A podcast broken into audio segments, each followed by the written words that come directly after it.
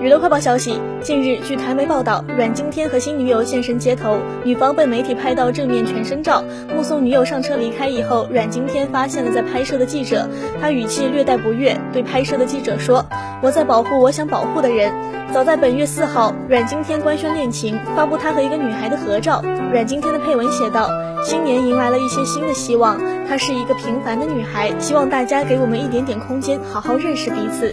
谢谢各位的体谅，祝大家。”新年快乐，身体健康。